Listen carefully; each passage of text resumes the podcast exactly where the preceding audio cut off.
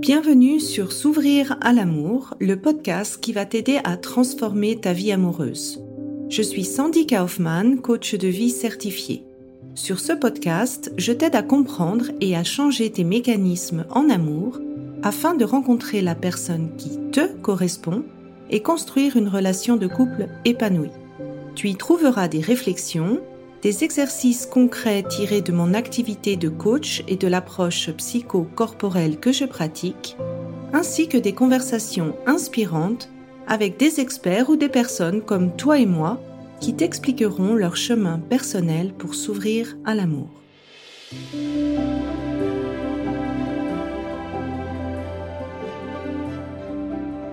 Tu écoutes l'épisode 25 Comment travailler la relation avec tes parents peut t'aider en amour.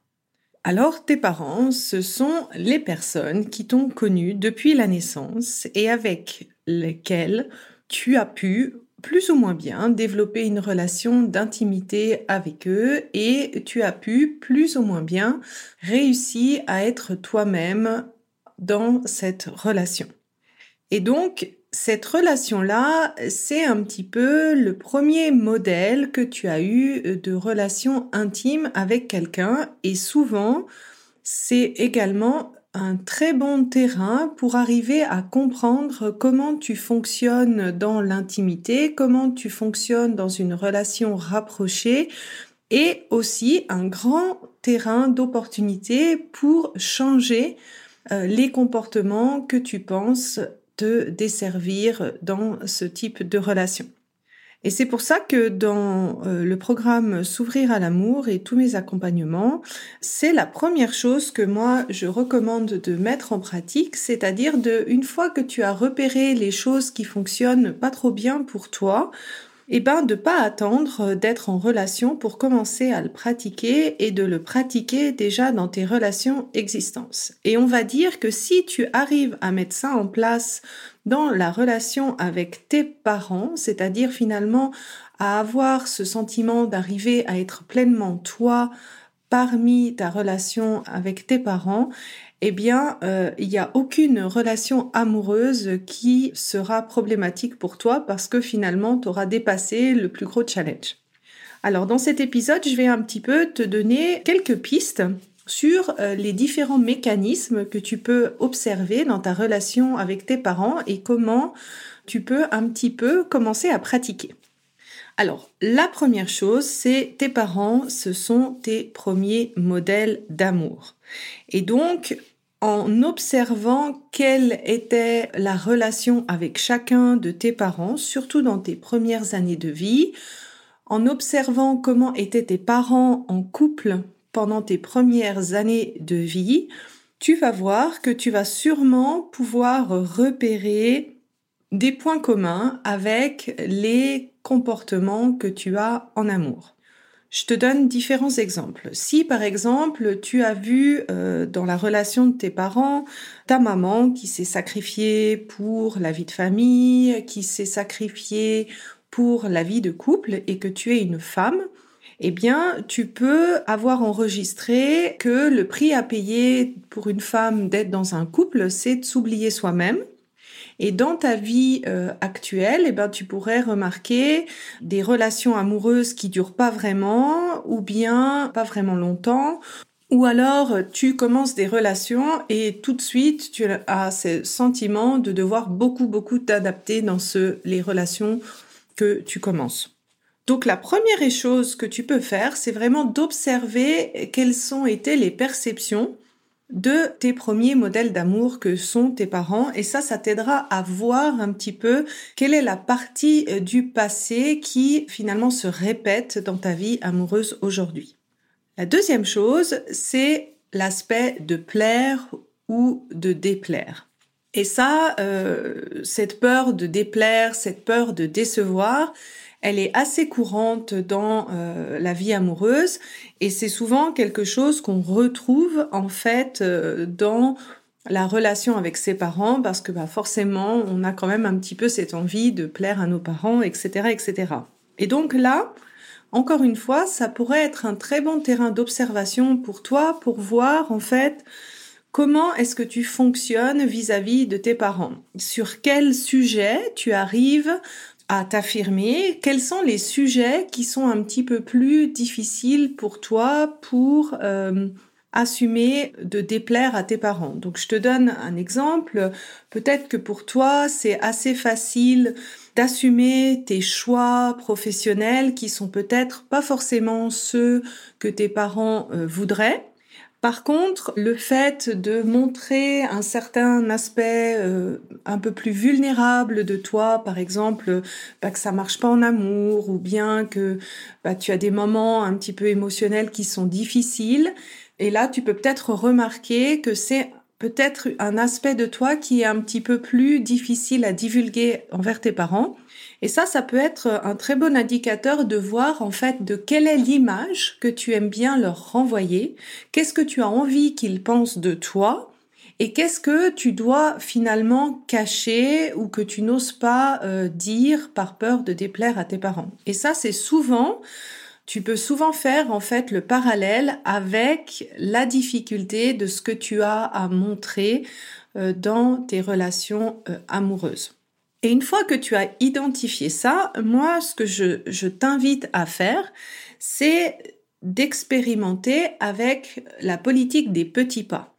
Quand tu euh, as par exemple remarqué que c'était difficile de te montrer vulnérable vis-à-vis de tes parents, bah commence par oser donner ou expliquer des petites choses qui ont pour toi pas une énorme conséquence s'ils sont pas d'accord pour expérimenter ce que c'est peut-être de déplaire, ce que c'est peut-être de décevoir ou même te laisser surprendre par la réaction que peuvent avoir tes parents parce que souvent on a une certaine peur, on a une certaine appréhension mais c'est pas toujours forcément la réalité.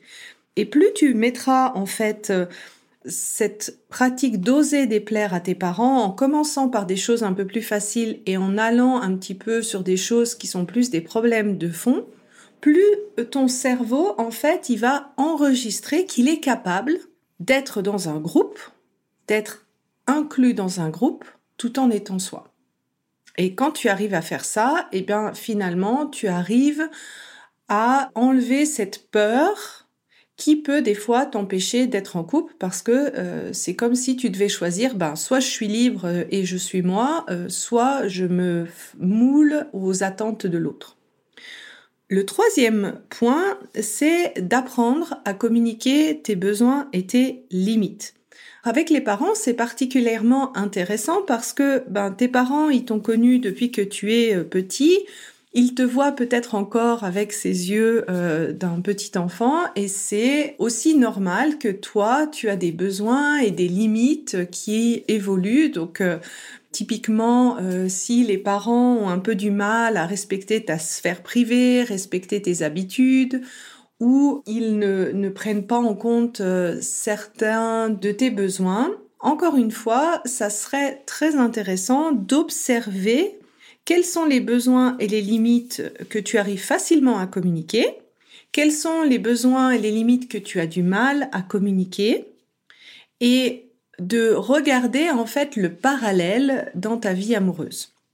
Je te donne un exemple. J'ai eu une personne que j'accompagne qui avait une relation assez factuelle avec son père, donc il était là pour elle, mais ils échangeaient pas beaucoup euh, à l'âge adulte sur l'aspect émotionnel, sur l'aspect d'échange. Et puis, euh, elle avait vraiment euh, envie d'avoir cette sensation que bah, son père s'intéressait un petit peu à sa vie. Parce que si elle, elle ne faisait pas le premier pas, si elle, elle n'engageait pas la, la, conversation, elle avait l'impression de de pas avoir de relation en fait avec son père. Et elle a vraiment réalisé ça en se posant justement la question mais qu'est-ce que je n'arrive pas à demander euh, dans la relation avec mes parents? Et c'est ça qui était ressorti.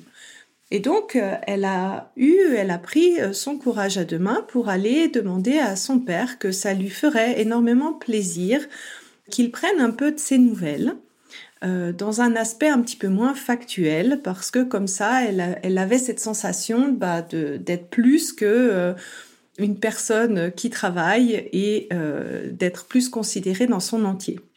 Et elle était totalement surprise, en fait, que son papa, ben, il avait simplement euh, besoin de comprendre qu'elle avait besoin de ça, parce qu'il n'y avait pas pensé de lui-même. Et euh, à partir de ce moment-là, il a commencé à lui envoyer une fois par semaine un petit SMS, euh, coucou ma chérie, comment vas-tu? Et c'était magnifique à voir parce que ça a vraiment changé leur relation, quelque chose de assez simple, mais ça a vraiment changé leur relation et surtout ce que moi j'ai vu dans cette personne, c'est qu'elle s'est aussi sentie en droit d'exprimer euh, ses besoins d'affection, ses besoins d'attention après avec ses partenaires. Donc tu vois, en, en prenant conscience de des points qui sont plus difficiles, alors pour certains ça va être plus avec le père, pour d'autres, ça va être plus avec la mère.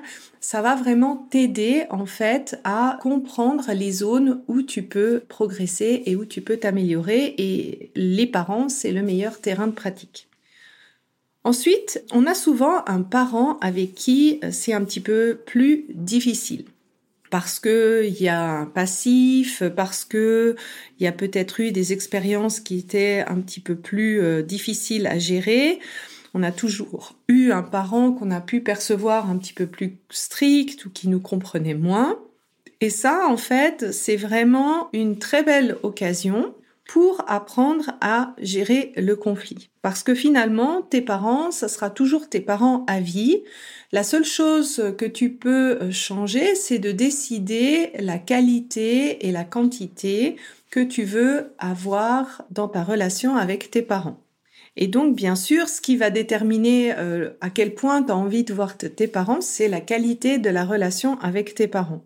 Et donc là, c'est vraiment une occasion parfaite pour apprendre à gérer le conflit avec quelqu'un que tu aimes en argumentant ton point de vue et en essayant en fait d'apaiser tout l'aspect émotionnel. Souvent, un conflit, c'est pas forcément quelque chose de négatif, ça veut simplement dire un conflit que euh, il y a deux personnes qui ont deux points de vue différents et qui arrivent pas à se mettre d'accord.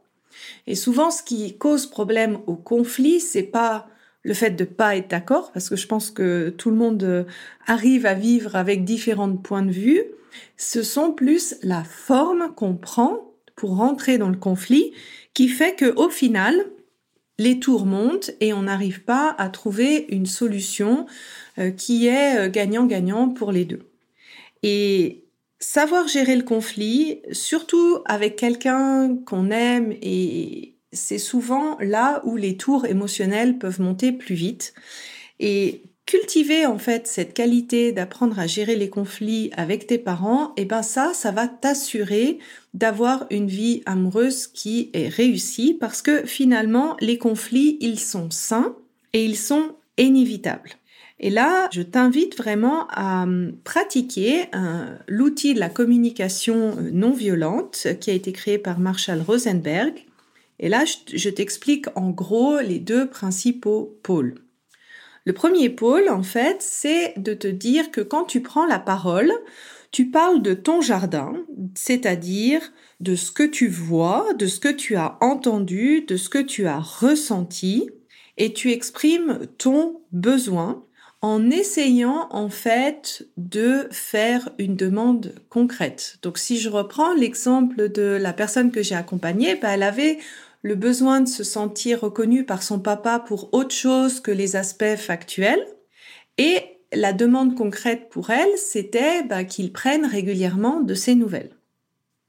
L'idée, c'est que quand toi tu prends la parole, au lieu de te dire euh, bah tu m'écoutes pas, tu prends pas considération ce que j'ai besoin, tu es insensible euh, à ce que je dis, etc. Tu inverses la tendance et tu parles en jeu. Euh, j'ai vu, j'ai entendu, je me suis sentie blessée quand tu as fait ça, j'ai été triste euh, quand il s'est passé cela, euh, j'ai besoin d'eux et j'aimerais ça pour faire ta demande. Le deuxième pôle, c'est l'écoute, parce que souvent, quand on est dans un conflit, on n'écoute pas vraiment l'autre, on est en train de préparer son contre-argument ou sa réponse. Et le fait, en fait, de pas totalement écouter euh, l'autre, ça empêche finalement un vrai échange parce qu'on ne cherche pas vraiment à comprendre le point de vue de l'autre. Et en écoutant l'autre, eh ben, tu peux te, te focaliser sur ce que la personne a observé, ce que la personne elle a ressenti, ce que la personne a comme besoin, quel est le besoin de, de la personne. Tu peux même apprendre à reformuler pour être sûr que tu as bien intégré. Et l'idée, c'est vraiment d'écouter sans te sentir obligé de répondre à la demande de la personne. Et simplement en faisant ça, tu vas voir que ça va être beaucoup plus simple en fait pour trouver une solution. Et ça, la communication, c'est quelque chose qui demande de la pratique. Alors, bah, profite de la relation avec ce parent qui est peut-être un petit peu plus difficile pour euh, t'entraîner et finalement le bonus que tu peux avoir, bah, ça peut être que d'améliorer la relation avec ce parent parce que bah, le temps passe et on n'a pas plusieurs occasions de développer une qualité avec la relation avec nos parents. La communication, ça c'est quelque chose qui est pour moi essentiel dans le couple et c'est vrai que dans mon programme S'ouvrir à l'amour, J'insiste particulièrement pour que les gens s'entraînent et pas seulement euh, sur leur partenaire potentiel, mais dans toutes leurs relations parce que je pense qu'on peut vraiment tout dire. Il n'y a pas euh, quelque chose qu'on ne peut pas dire. C'est principalement la manière dont on dit les choses qui fait la différence. Une autre chose que tu as peux apprendre grâce à la relation avec tes parents, c'est d'apprendre à pardonner. De toutes les personnes que j'ai accompagnées, je n'ai pas connu une personne qui ne s'est jamais sentie blessée par un comportement ou des mots de ses parents. Et en fait, cette étape du pardon, euh, c'est souvent confondu avec accepter euh, ce qui s'est passé ou valider ce qui a pu se dire ou ce qui a pu se faire. Mais en fait, pardonner, ça veut simplement dire de ne plus vouloir porter le poids du passé, de ce que toi tu as perçu de cette expérience du passé, de ce que tu as pu ressentir comme émotion de cette expérience passée et de décider que tu ne veux plus continuer à porter ce poids dans ton présent et dans ton futur. Et pour moi, ça passe d'abord par accepter pleinement la peine que tu as pu ressentir au travers de certaines de tes expériences et de pleinement aussi accueillir et voir peut-être quels ont été les schémas que ça a créé en toi, que ce soit dans tes amours ou dans ta vie en général, pour finalement te libérer de cette perception et te libérer de l'impact de cette perception dans ton présent. Une fois que tu as vraiment pleinement accueilli cette part de souffrance en fait qui est en toi, bah, la deuxième étape pour moi, c'est de t'inviter à changer de perspective. Parce que, bien sûr, c'est comment toi tu as perçu certains événements, c'est de comment toi tu as perçu certains euh, de leurs actes envers toi, mais ça ne veut pas toujours dire que c'était l'intention de tes parents. Et là, peut-être euh, une chose qui pourrait être intéressante, ça serait d'ouvrir la discussion où chacun peut finalement parler de quelle a été sa perception et où tu peux peut-être clarifier quelle avait été l'intention de la personne ou quelles étaient peut-être les circonstances qui ont fait que ce parent a agi euh, finalement envers toi comme ça. Une autre manière aussi de changer de perspective, c'est de regarder la manière dont tes parents ont pu agir ou pas agir, se comporter ou, autre en fonction de leur propre expérience passée et d'éventuellement de comprendre pourquoi ils ont pu agir de telle manière ou pas. Et une fois que tu as changé en fait de perspective, la dernière étape, c'est de reprendre, de redevenir finalement l'acteur de ta vie. En te posant la question, mais finalement, qu'est-ce que cette épreuve de vie, qu'est-ce que cette expérience de vie m'a aussi apporté de positif? Quelle personne je suis devenue grâce à cette expérience de vie? Si je te parle de moi, de ma propre expérience, mon expérience de vie, elle m'a permis vraiment de ne pas avoir de problème, de prendre en main la responsabilité de ma vie, d'agir pour ce que je voulais dans ma vie parce que j'avais pas forcément quelqu'un qui était là pour me pousser ou m'entourer. Et après, une fois que tu as vu en fait finalement ce que cette expérience euh, difficile a pu t'apporter, eh bien de définir de comment tu veux la voir cette expérience, de te proposer de réécrire ta vision de cette expérience pour reprendre en fait ton rôle d'acteur de vie plutôt que de rester en tant que victime de ta vie. Et ça, ben non seulement c'est un travail que je pense que chacun de nous doit faire avec ses parents, que ça métamorphose euh, vraiment ta relation avec tes parents, et aussi que ça va t'aider en fait à comprendre que finalement personne n'est parfait que même le partenaire le plus intentionné qui veut essayer de faire du bien, eh bien, tu vas un jour ou l'autre avoir la perception qu'il t'a blessé parce que tu as interprété d'une certaine manière ce qu'il a fait vis-à-vis de toi. Et ça, pour moi, ça apprend finalement à ne plus idéaliser les autres et ça donne aussi la possibilité à l'autre d'être différent ou, ou de ne pas faire exactement ce qu'on attend de lui. Et souvent, en fait, quand tu fais ce travail, tu commences à voir tes parents moins sur un piédestal. Alors au départ, ça fait un petit peu bizarre peut-être, mais tu vois tes parents vraiment comme ils sont, avec toute leur part de qualité et toute leur part d'ombre. Et je pense que c'est aussi un chemin qui t'aide, toi, à t'accepter pleinement avec toute ta part de qualité et toute ta part d'ombre. Pour ça, euh, il y a un rituel qui est assez sympa qui s'appelle le Ho'oponopono. Et euh, j'ai également un rituel du pardon que je te mettrai dans les notes de cet épisode si tu as envie de le faire. Alors la vidéo, elle est assez orientée par rapport à une relation amoureuse, mais tu peux l'étendre à la relation à tes parents. Le dernier point, en fait, que j'aimerais euh, t'inviter à faire en, observant justement ta relation avec tes parents, c'est ben, d'observer comment est le couple de tes parents, comment il a évalué, et d'utiliser cette observation pour définir quelle est ta vision du couple idéal. Alors, prends le temps de vraiment regarder ce que toi tu considères qu'ils font de bien, ce que toi tu considères qui pourrait être amélioré. Tu peux même aussi leur poser des questions sur ce qu'ils pensent euh, avoir fait de bien ou de moins bien.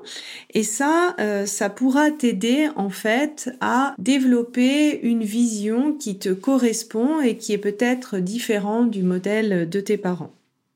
Et si tu remarques que finalement, en fait, la relation avec tes parents, elle impacte énormément les scénarios de couple que tu répètes dans ta vie, soit parce que tu essayes de rejeter euh, ton modèle mais que tu le répètes euh, malgré toi ou que tu vois que finalement la relation que tu as avec tes parents bah c'est un petit peu le même genre de relation que tu as dans tes amours.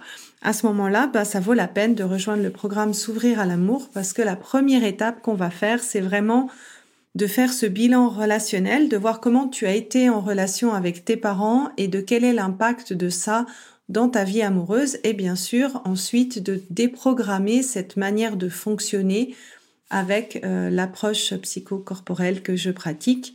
J'explique ça dans l'épisode 3 et sinon tu as les infos sur le programme S'ouvrir à l'amour dans les notes de l'épisode.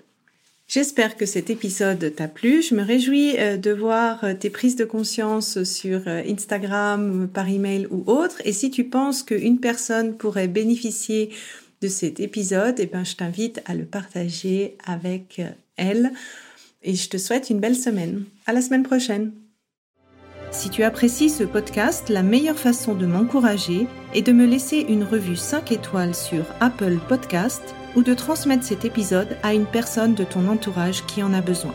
Et enfin, si tu es prête à t'ouvrir à l'amour et à transformer ta vie amoureuse, je t'invite à rejoindre mon programme de coaching S'ouvrir à l'amour. Tous les détails se trouvent sur mon site sandykaufman.ch. Et n'oublie pas, il n'y a que tes peurs qui te séparent de l'amour.